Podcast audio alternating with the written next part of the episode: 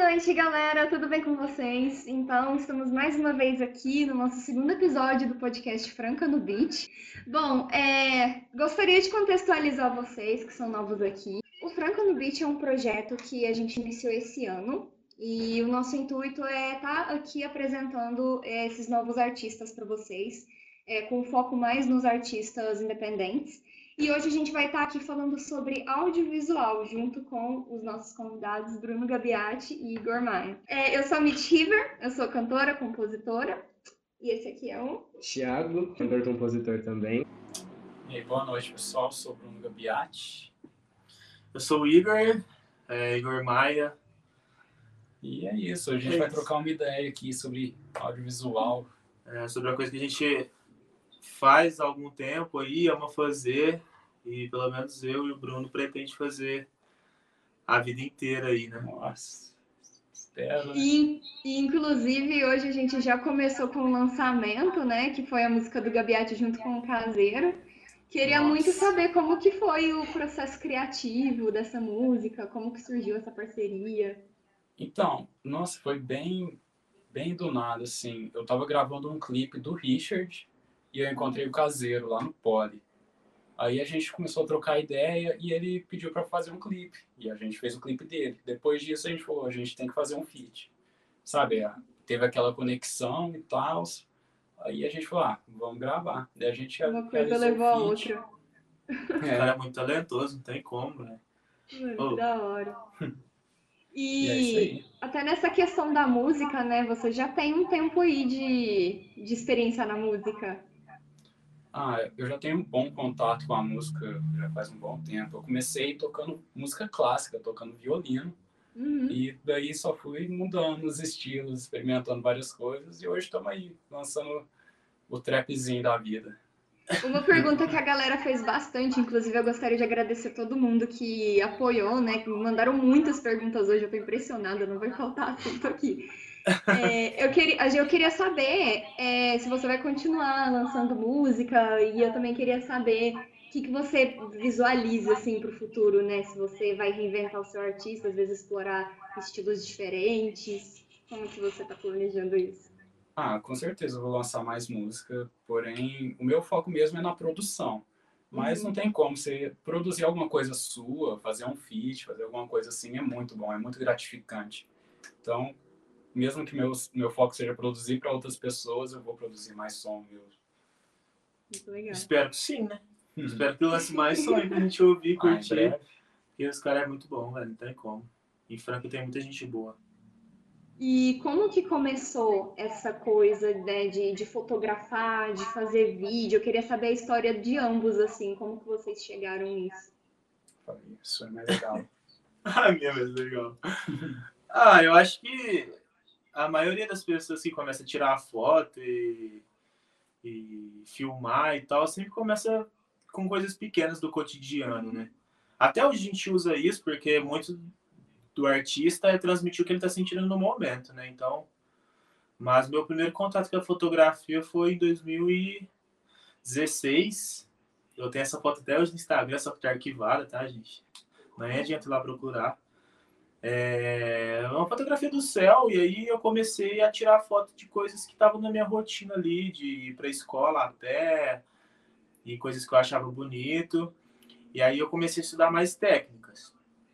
Tudo sozinho, era mais estudar mesmo. E eu comecei a tirar fotos dentro da sala de aula, de detalhes no meu caminho. E aí eu comecei a estudar mais sobre técnicas.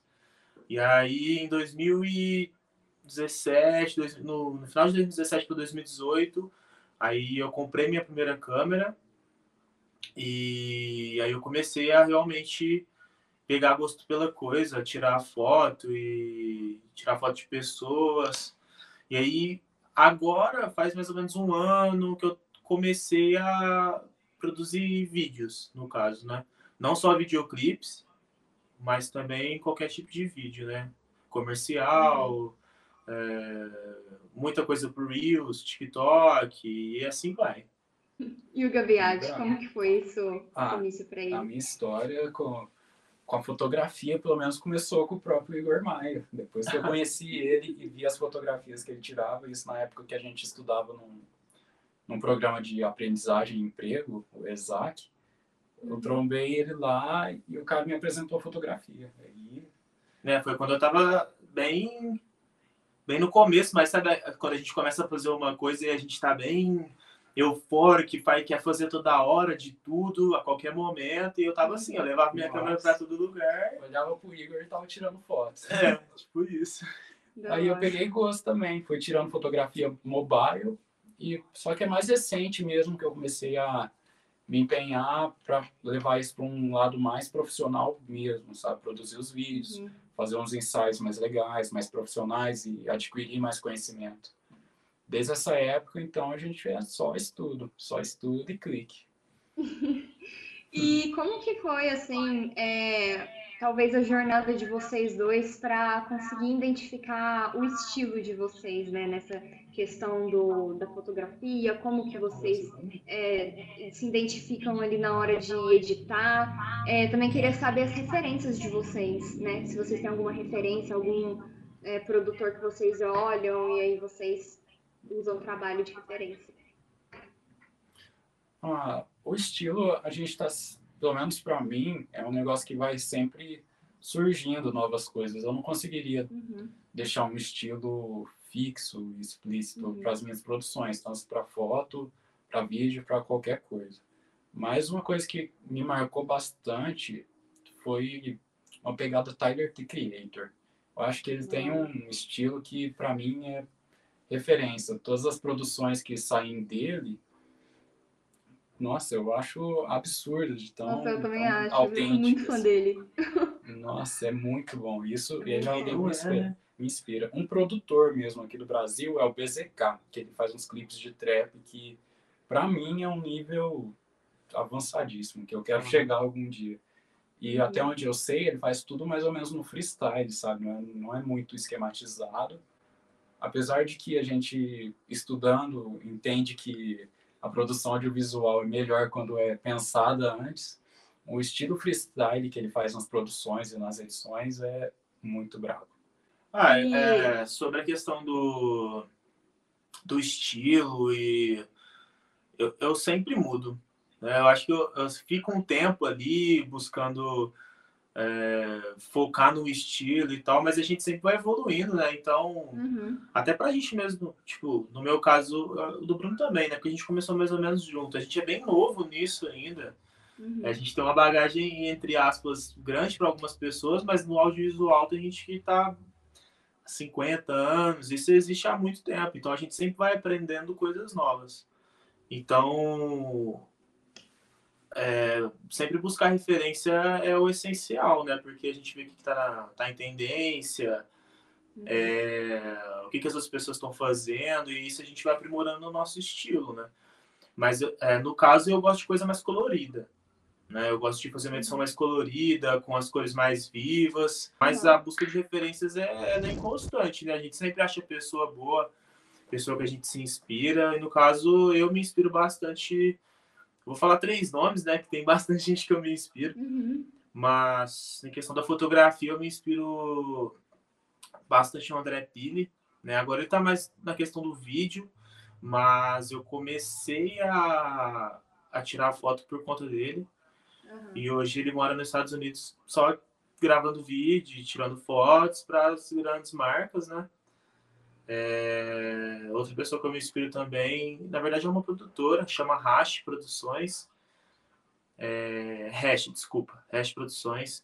E eles produzem a maioria do, dos clipes aqui do Brasil, da Recaide, Yunk Vino, é, de bastante gente aqui. O clipe com os melhores equipamentos, as melhores equipes, tudo de qualidade, uhum. tudo muito da hora. E é nesse, Nessa questão, assim, dos programas que vocês usam, né? Photoshop, editor de vídeo, o que, que vocês gostam de usar? Para editar fotos, no caso, eu sempre, sempre passo ela para o Lightroom, que é um programa uhum. da Adobe. É, eu acho que é, os dois é, os, as, os meus programas, né? Acho que a maioria das pessoas que está nesse meio, no começo, assim, usa esses programas, que seria o Lightroom que é só edição de foto mesmo, edição básica, Uhum. sem manipulação de imagem, sem Já alterar fica aí uma dica para quem está começando. É, tem um app de celular também, que eu utilizo ele no celular, que eu edito bastante coisa no celular. Mas agora eu estou migrando mais para o Photoshop mesmo, que é um programa um pouco mais complicado de mexer, mas depois que você pega o jeito é tranquilo. E para os vídeos eu acho que é o, é o Premiere. Premiere e E- After Effects. Isso. São os dois programas que, que a maioria das pessoas usa e a gente utiliza também, que são os, os melhores, né? O pacote Adobe ali, que é o essencial para qualquer Pesquisa editor. no YouTube lá, gente, ó. Hora. Pacote Adobe completo 2021. Esquece, todo mundo acha. Já, é, já edita. Eu queria fazer uma pergunta também quanto a essa questão que vocês tinham falado sobre a produtora que grava clipes e outras coisas aqui no Brasil. Saber para vocês como é fazer audiovisual no Brasil, tendo essas referências de pessoas que começaram mais antigamente, foram crescendo, e como que é a cena, né?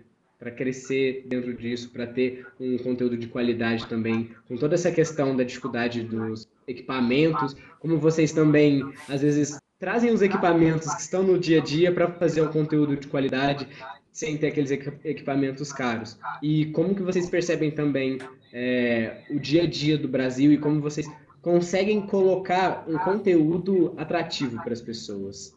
Ah, então, aqui no Brasil tem uma questão complicada que é referente aos preços dos equipamentos, que é um valor, assim, comparado com o resto do mundo, é exorbitante. É absurdo. caro. É, todo, uma câmera, uma lente, é muito caro, muito caro. Iluminação, muito caro. Mas depois que você começa, que você adquire uma, uma certa maturidade na questão de, do audiovisual, você entende que está muito além do seu equipamento. Às vezes você pode olhar o vídeo de grandes produtoras, feito com grandes equipamentos, mas você não se dá conta da mente que estava por trás daquilo.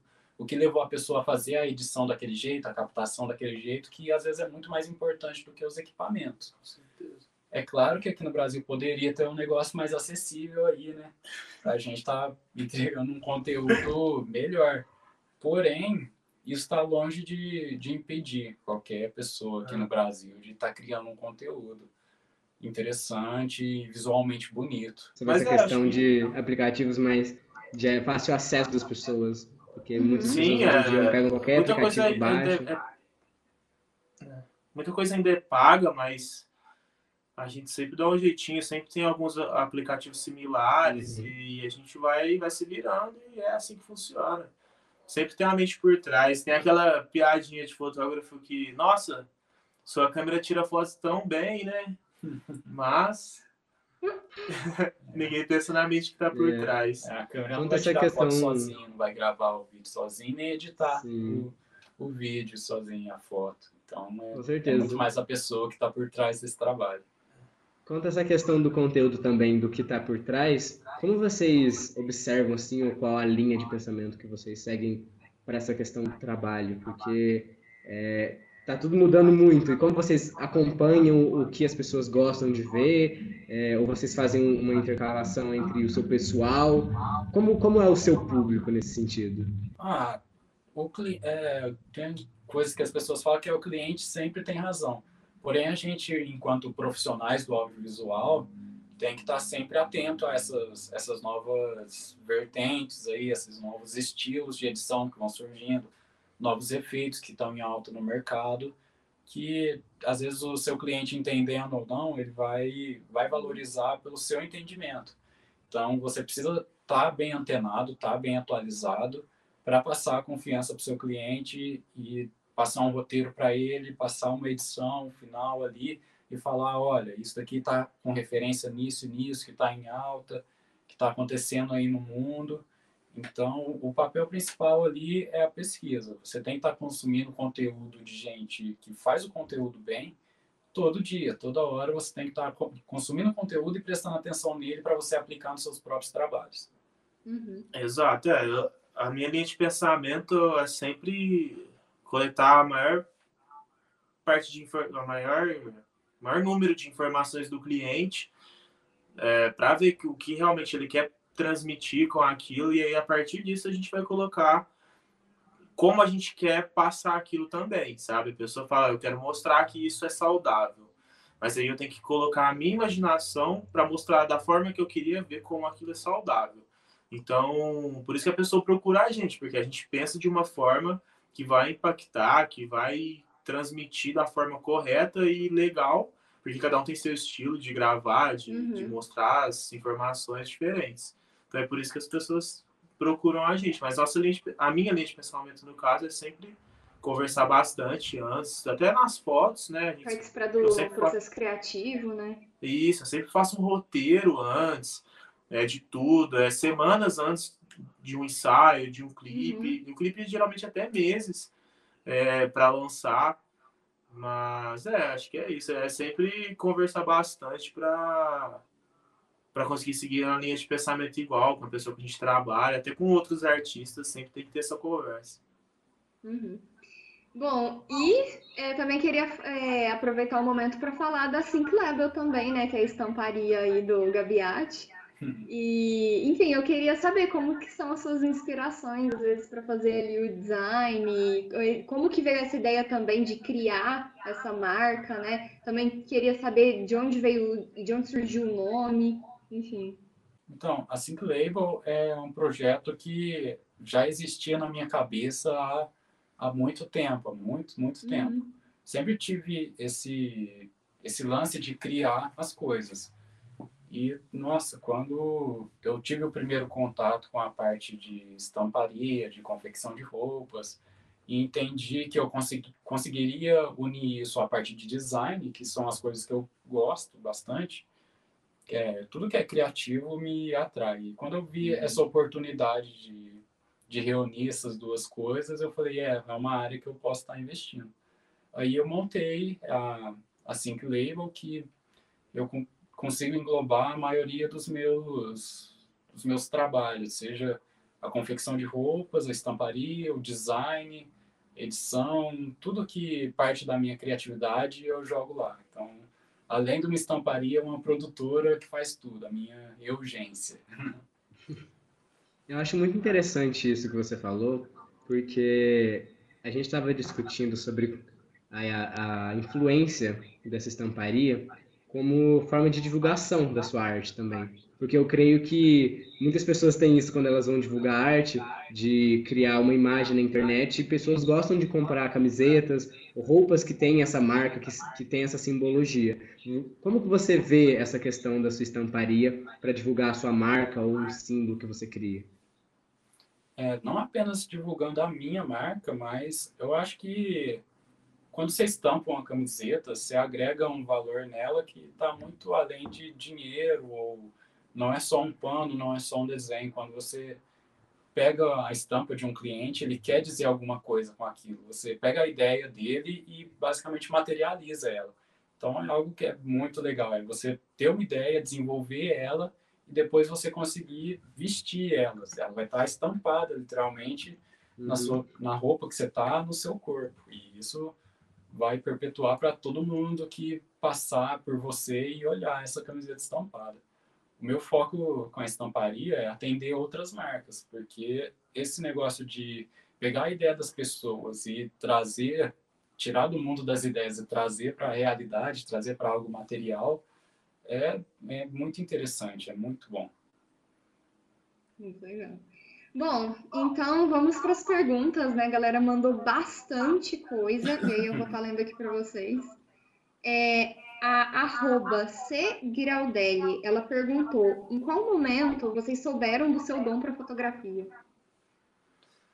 Bom, eu acho que até hoje eu não acho que eu não tenho certeza se é isso mesmo que eu quero fazer e tal. Acho que esse é o mal do artista, é a maldição, no caso, é nunca saber se está bom o suficiente, se realmente é um dom, ou se, se realmente eu vou conseguir alguma coisa com aquilo, se vai agradar as uhum. pessoas. Acho que isso é o modo artista. Ou o meu, no caso, né? eu, eu sei exatamente como você se sente. É. Mas, bom, eu acho que foi quando eu descobri que era um dom quando a primeira pessoa me chamou e falou: Nossa, eu quero uhum. te pagar para fazer isso, sabe? Eu acho que esse foi o meu ápice de falar, cara, eu tô, tô chegando num lugar que eu não imaginava, não, mas é isso. vamos, vamos embora, e meti a cara. Acho que esse foi quando eu descobri que realmente eu tava ficando bom naquilo. Uhum. Bom, é, ela também perguntou: vocês já tiveram vontade de desistir? Ah, todo dia. É, aqui no Brasil não é fácil. Acho que é o mal No do Brasil não é fácil. Acho que a pandemia reforçou isso daí cada vez mais. Nossa, realmente. Trabalhar com fotografia durante a pandemia deve ser bem complicado, né? Ah, é bem, bem foda. Até pela questão de aglomeração mesmo. E, e medo do que pode acontecer, né? Porque a gente trabalha com pessoas desconhecidas também, né? Então a gente não sabe Uhum. como a pessoa vive, onde ela vive, e a gente também, né, Você não tá Quer- tomando os cuidados. é, não quer é prevenir bastante coisa. É, quais são é, as suas principais referências? E aí ela queria saber de fotógrafos brasileiros, se vocês seguem algum. Quer falar? Não, pode falar essa também. Tá, eu, eu tenho como referência a Amanda Hadas. Eu acho que muita gente vê as fotos dela, porque ela tira foto para Lacoste e ASICS, então. Só que não do Brasil, na verdade. Ela é uma fotógrafa do Brasil, muito foda, que Uhum. mora no Brasil, mas quem contrata ela são marcas de fora, porque aqui no Uhum. Brasil ela não é muito valorizada. Mas ela é muito foda, agora ela tá sendo um pouquinho mais valorizada e ela tá começando a fazer trabalhos grandes aqui. Quem acompanha o cenário musical, o último clipe do Kian, que é o menino que virou Deus, acho que lançou, acho que nem lançou ainda, não sei, acho que lançou, lançou ontem, talvez, Uhum. Hum, eu posso estar enganado. Foi ela que fez a direção de fotografia. É, outra referência que eu tenho aqui do Brasil, que, que eu me identifico bastante por ser uma pessoa que veio do zero e, e ainda está no corre, né? É o Jeff Delgado. Ele é um cara muito foda aqui do Brasil, que ele tira. Ele fez a turnê com o Racionais, ele é um fotógrafo muito foda daqui, e, hoje em dia ele faz parte da produtora do Racionais. E ele produz bastante coisa pro trap, ainda mais agora para as minas. Bastante coisa para Tash Trace e várias outras. E, bom, tem muitos outros aí, mas acho que esses é válido o pessoal pesquisar e Uhum. ver o tanto que o Brasil é bom no que faz. E muito gringo paga pau. Verdade. ah, não, são tantos. Eu acho que as principais que eu citei no começo, principalmente, são as que eu mais acompanho. Mas são tantos que eu não Uhum. conseguiria nem, nem É. listar, assim. Bom, o arroba DJ Tibbs, ele perguntou como que é o processo Tibbs de aí, ó. criar... como que é o, cria... o, o processo de criação de um videoclipe? Tá, o Vocês processo de até- chips, ele, Vocês pra quem não conhece, acho que é meio né, difícil não vezes... conhecer aqui em Franca, mas Franca, né? Ele é um. O, fino do fino do, do, do produtor musical, tá? Muito foda, faço um trabalho com ele. Ele é muito. Até no beat também, não tenho o que falar desse cara aí, não. Mas. Bom, eu vou falar do meu processo, né? De como eu sigo para chegar no resultado final Uhum. do clipe, né? Bom, primeiro eu, eu converso com o artista pessoalmente ou por transmissão de vídeo, ou se a pessoa não puder, realmente a gente conversa por WhatsApp, que eu acho que é a forma mais fácil de a gente entrar em contato. E aí eu faço todo tipo de pergunta para descobrir o que, que a pessoa quer transmitir com aquilo. E aí, depois disso, eu escuto bastante a música, fico quase uma semana escutando sem parar. Às vezes eu decoro antes que o artista. Mas eu escuto bastante e aí a partir disso eu vou escrevendo um roteiro. Primeiro um roteiro sobre o que ele fala na música e como que eu posso retratar isso como imagem. Uhum. E aí depois eu vou juntando isso e colocando em ordem. E aí eu crio dois roteiros, na verdade. Um pro dia da gravação, que aí a gente combina tudo certinho. Eu gosto de fazer em dois dias porque a maioria dos clipes é, eu gosto de gravar bastante cena e tal. Uhum. Mas quando realmente não dá, quando é um dia, a gente consegue fazer tudo, mas fica o dia inteiro também. E, e tem um roteiro de edição também, que aí eu, eu não trabalho sozinho, né? Eu trabalho com duas pessoas, dois Mateus, né? Um fica um pouco mais distante, mas quando eu preciso ele, ele me ajuda bastante. E o outro é o meu sócio da Margem, da Margem Mídia. E aí ele edita a maioria dos clipes agora. Por isso que tá ficando bom, tá? Esse Matheus da edição é o. É, ele é, ele é brabo. E, e aí eu vou, gravo, ele me ajuda também, mas aí esses roteiros deixam tudo mais leve. Eu tipo, mando pro artista é, aprovar, ver qual que é a ideia que foi passada e tudo mais, e a gente altera até chegar no ponto final.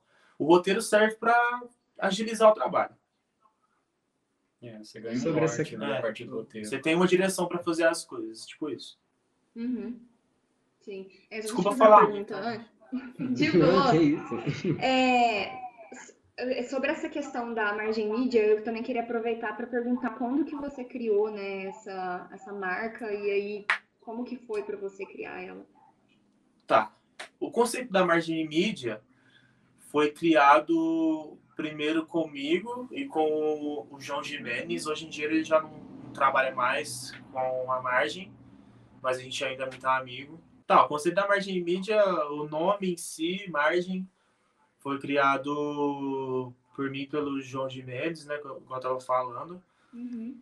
Margem, no caso, a margem do vídeo ou de uma página, mas no caso também a margem da sociedade sabe? Pessoas que realmente uhum. tiveram dificuldades para chegar onde estão e, e conquistar coisas maiores, e eles são vistos como os marginais, né? Então, esse foi o, o a ideia que a gente teve para criar. Hoje em dia eu já trabalho com outras pessoas, com outro tipo de trabalho, mas esse conceito do marginal fica um pouquinho mais escondido para as marcas, né? De, é. de pessoas, é, dos né? comerciais, mas nos clipes a gente deixa isso bem explícito, a gente coloca a nossa identidade mesmo, a gente se impõe bastante. Uhum. Eu queria aproveitar também para perguntar sobre. Foi uma, uma pergunta do Matheus, arroba Lopes77.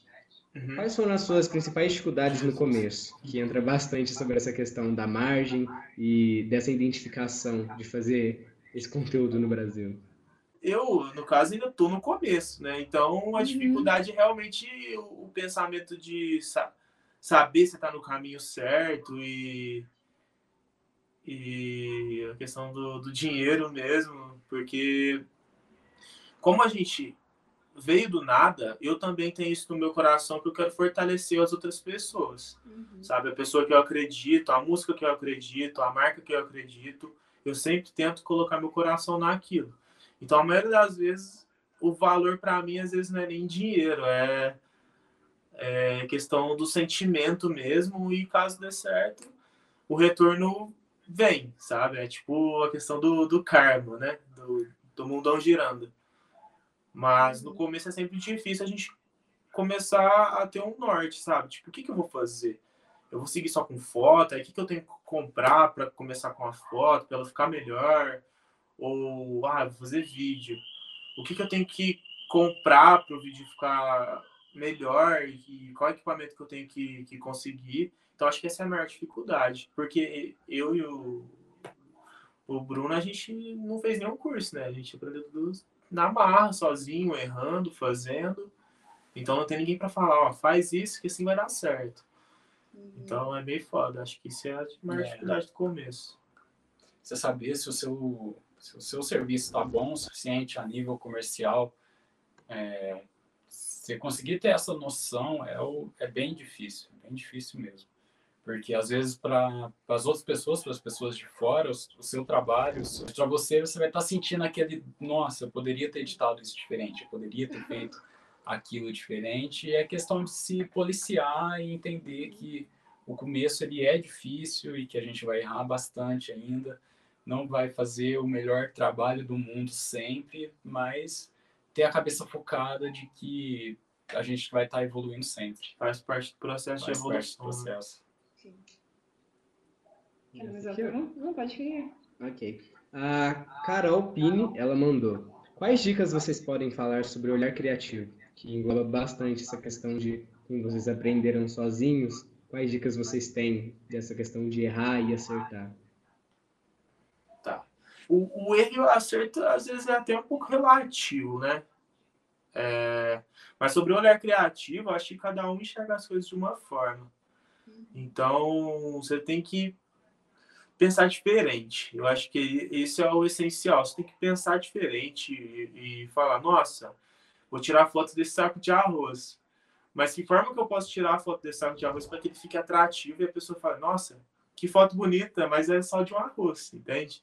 Tipo, foi uma analogia meio, meio tá fome, tá com fome. Na verdade, eu acho Não, que foi, foi, foi super boa, porque é só você pensar, né? Você pode tirar a foto de um saco de arroz, só que isso entra em tantas outras coisas, que pode ser só uma foto de um saco de arroz, quanto pode ser uma foto que alguma empresa que transporta, que vende arroz também pode usar. Então, o mercado, ele é sobre o mundo, e se você fotografa o mundo, tem conteúdo, eu acho. É, caiu um pouquinho a Ou tem o seu mundo, né? É Acho que agora voltou. é. É, tipo, o jeito que eu exatamente. enxergo não é o mesmo jeito que São o Bruno diferentes. E enxerga. é legal então- também esse, esse exemplo que você deu, né? De você ver uma coisa e tentar olhar por outros pontos de vista para coisa Sim, ficar sim. interessante. E foi assim que, que eu comecei, tipo, tirando foto da nuvem, e aí, nossa, como é que eu posso tirar uma foto dessa nuvem que tá em cima de todo mundo, que vai ficar legal? Uhum. E aí você vai colocando sua visão. Só Criatividade ali. Bom, a Carol Pini também perguntou se vocês já sofreram alguma injustiça no, no trabalho de vocês como fotógrafo. Ah, eu já. Mas já Você sempre tem. Sempre tem. É que às vezes as pessoas, o público, ele olha como, ah, é só tirar uma foto. E Uhum. às vezes não enxerga o trabalho, não apenas na foto, mas de todo tipo de produção ali. Não enxerga, às vezes, o trabalho que você teve para procurar as referências, a sua prática naquilo, os seus estudos, o, o tempo que você gastou estudando, o quanto você gastou com os materiais, e que não é simplesmente tirar uma foto, que nem a gente estava falando mais cedo sobre o equipamento, não é só porque o equipamento está ali que já está tudo pago e é fácil. E tem muito cliente que acha que é isso, fala, ah, você só vai aí e vai apertar um botão. Por que esse serviço tem esse valor? Por que eu teria que pagar por isso? E não vê o que está por trás, que é o fotógrafo, o profissionalismo que a gente tenta empregar nisso sempre. Essa é uma injustiça que acontece sempre, sempre, sempre, em vários níveis. É, caso de da pessoa às vezes dar aquela menosprezada básica até pessoas Deboche. debochar mesmo, ridicularizar, falar que às vezes o serviço não vale aquilo, como se eles fossem profissionais da área. A pessoa querendo colocar valor no seu campo, né? Sim, sim. É, hoje em dia eu acho um pouco engraçado, mas antigamente eu ficava bem triste. É, gerava uma certa revolta. É, Até certo ponto a é, gente tem que começar a relevar, né? É, Afetada. não adianta. Eu Eu acho é uma que questão às vezes até em qualquer também. trabalho, assim, a gente vê esse tipo de coisa. Mas eu já sofri injustiça até de não receber o valor, porque, tipo, um pouco de falta de instrução, de questão de contrato e tal. Uhum. Mas até nesse tipo de coisa, a pessoa fala, "Ah, eu vou lá, fico dias trabalhando naquele projeto, entrego, e a pessoa simplesmente, antes que a gente já tinha combinado e tal, e a pessoa simplesmente fala que não quer mais. E é isso, eu perdi todos os meus dias de trabalho e não tem como contestar ela, mas Uhum. foi um pouco de falta de instrução, né? Mas de bom caráter da pessoa também. É, como a fotografia, o vídeo, né, é algo sólido ali É. que a pessoa pega na mão. Ela pode até ser no caso de impressão de books, etc, mas ultimamente a gente trabalha bastante com apenas o digital. Você às vezes manda o material para a pessoa digital e parece que ela não que ela não sente aquilo da forma como como deveria, não leva tão a sério e fala simplesmente, ah, é isso, não gostei. Como se isso anulasse o, o serviço, anulasse o trabalho que teve. É bem complicado.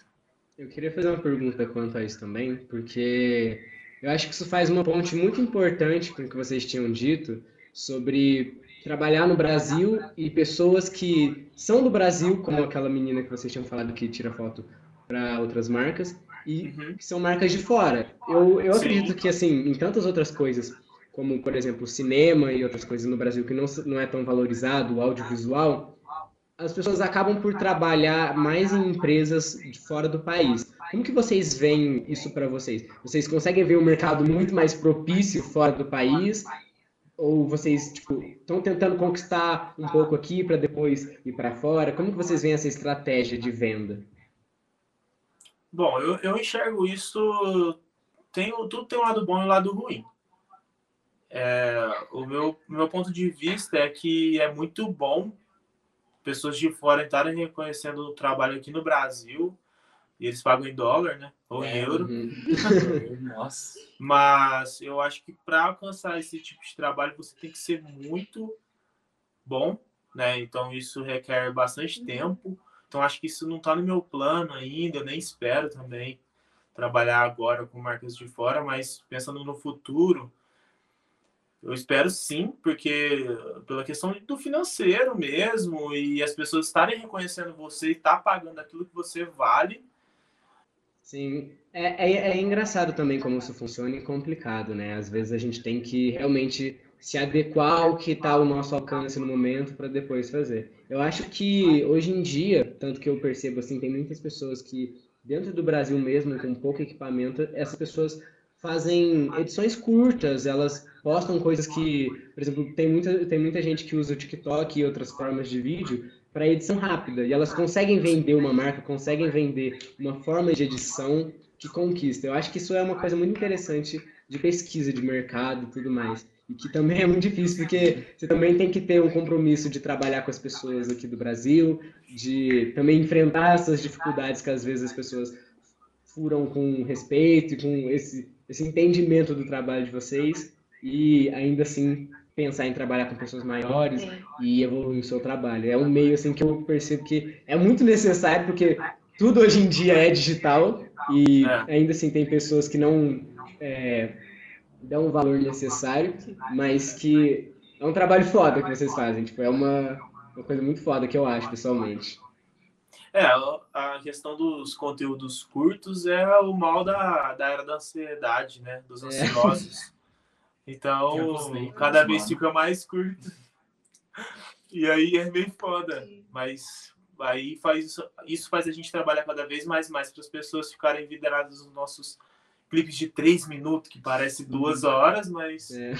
para quem gosta e para quem realmente curte a música, o, o artista em si, assiste. Então, gente, cada vez fica mais difícil para a gente, mas ao mesmo tempo fica mais desafiador, mais legal, porque você tem que se reinventar. Uhum. Essa velocidade com que as coisas andam sendo tanto produzidas quanto consumidas, elas tornam as coisas bem desafiadoras, porque você tem que editar rápido e postar rápido e fazer o conteúdo rápido e já pensar em outra ideia.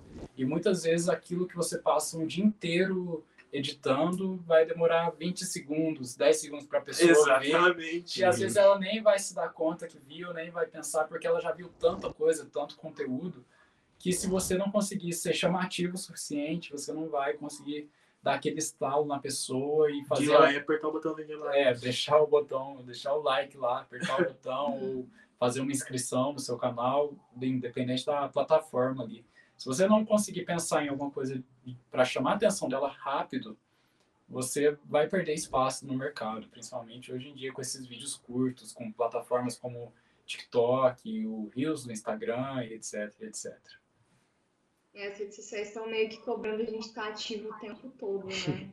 Isso. É, nossa. o que diferencia a, a gente também é você entrar no TikTok lá, você passa de.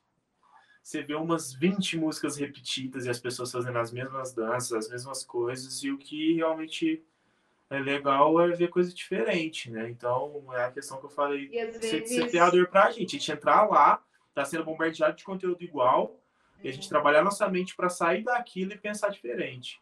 Isso que é o mais difícil. E às vezes você lá, diferente, você vê um ele, vídeo ele demanda um editando tempo. e você né? vai tentar imitar, mas na verdade você poderia estar criando. Sim. Então, é, é, é bom por um lado que você vê coisa do mundo inteiro, mas é ruim porque você fecha a sua visão. Você não enxerga o mundo já em 180, você já enxerga para frente apenas. Você não vê para os lados. 180 não, 360. Bom, é, o arroba arteiro é, underline BR Um dos perguntou. melhores fotógrafos de Franca Nossa, aí. daqui de Franca, é o brabo. Salve arteiro, se você estiver vendo aí, ó, é nós.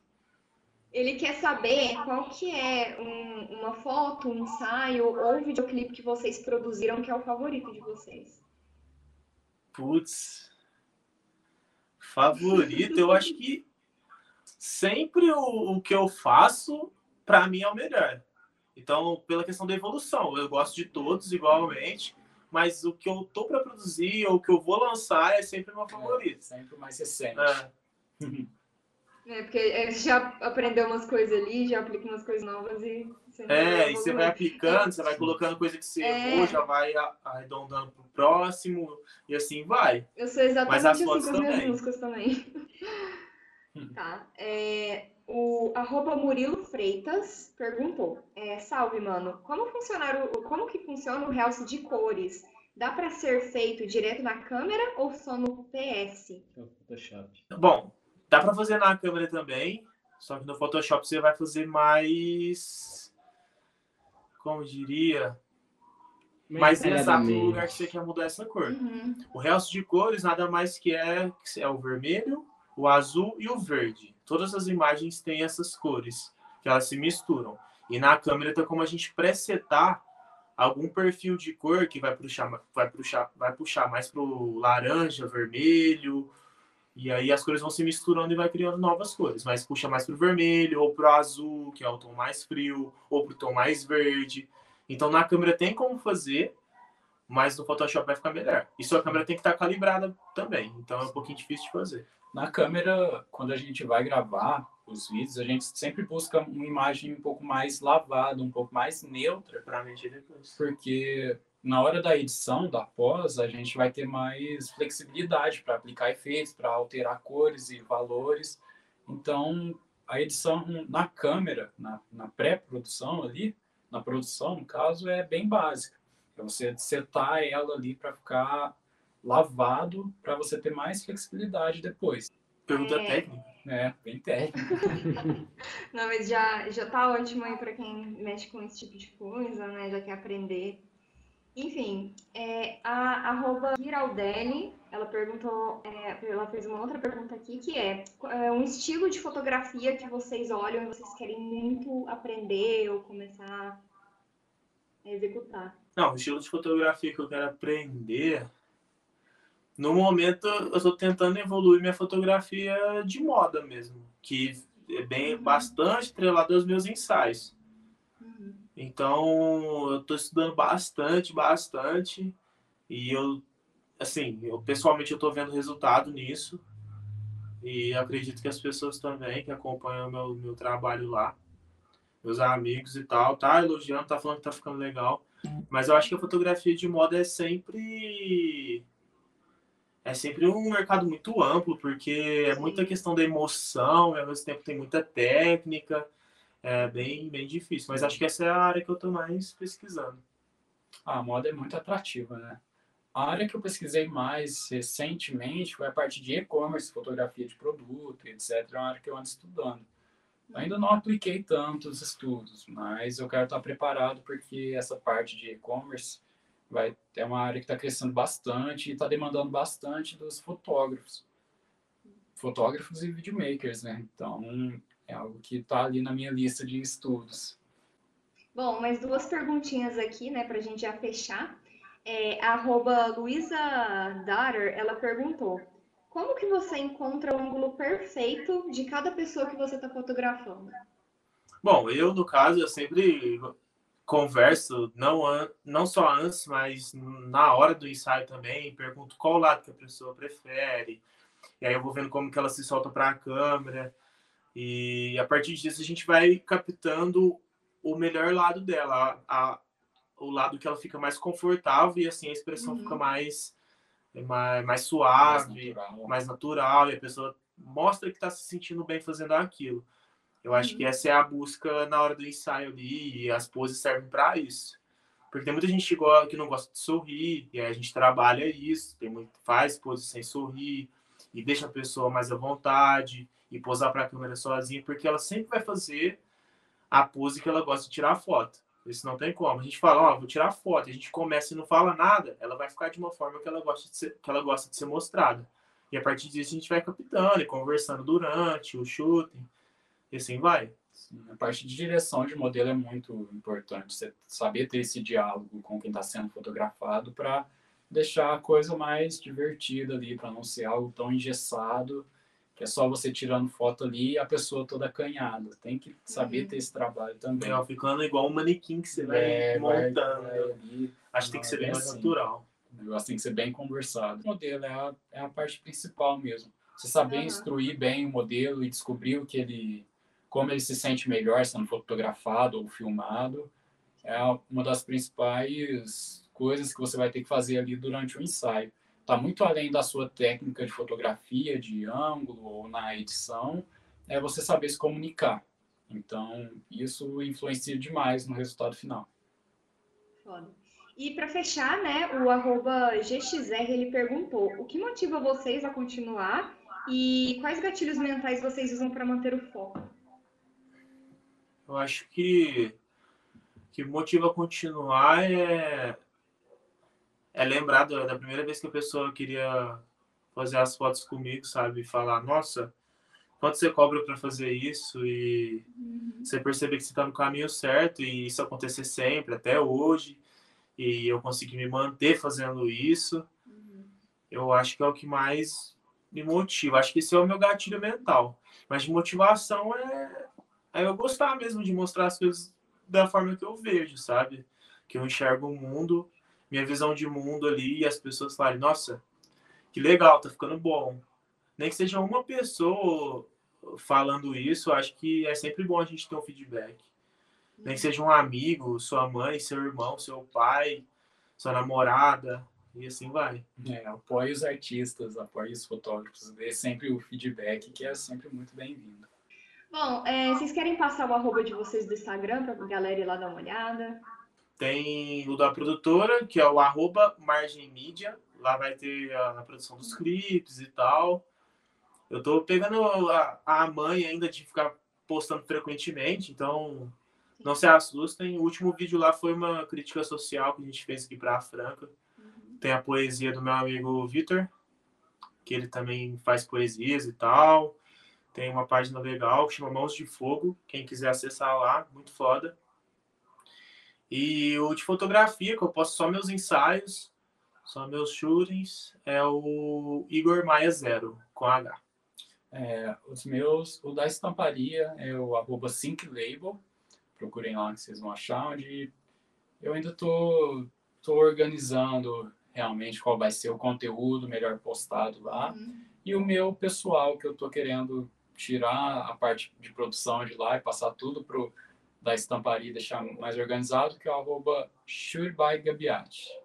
S-H-O-T, underline B-Y, underline Gabiati, com dois T's. Vou deixar tudo marcado lá na página do. Francano Beat também, para deixar mais fácil para vocês. E na semana que vem aí a gente já libera esse, esse podcast também no YouTube, a gente vai fazer uns cortes, e no Spotify, então segue a gente lá. É, também ajudem a gente a chegar nos 50 inscritos aqui na Twitch para a gente conseguir fazer a parceria com eles. E por hoje é isso, gente. Eu gostaria de agradecer muito a presença de vocês aqui, esse apoio que vocês deram pra gente. E é Nossa. isso. Muito foda, velho. A gente que agradece o convite. É legal ter um espaço assim pra, pra mostrar quem a gente é, porque eu mesmo nem apareço direito. Eu só posto coisa por trás das câmeras, só no meu. Eu custo fazer uma postagem minha, agora que eu vou Uhum. começar a fazer mais, semana que vem eu posto um autorretrato lá e tal, mas é bom a gente ter esse espaço para falar o que a gente pensa, né? É sempre muito bom. Qualquer espaço de. qualquer oportunidade de aparecer e mostrar nossas vivências, falar um pouco do nosso trabalho é muito boa.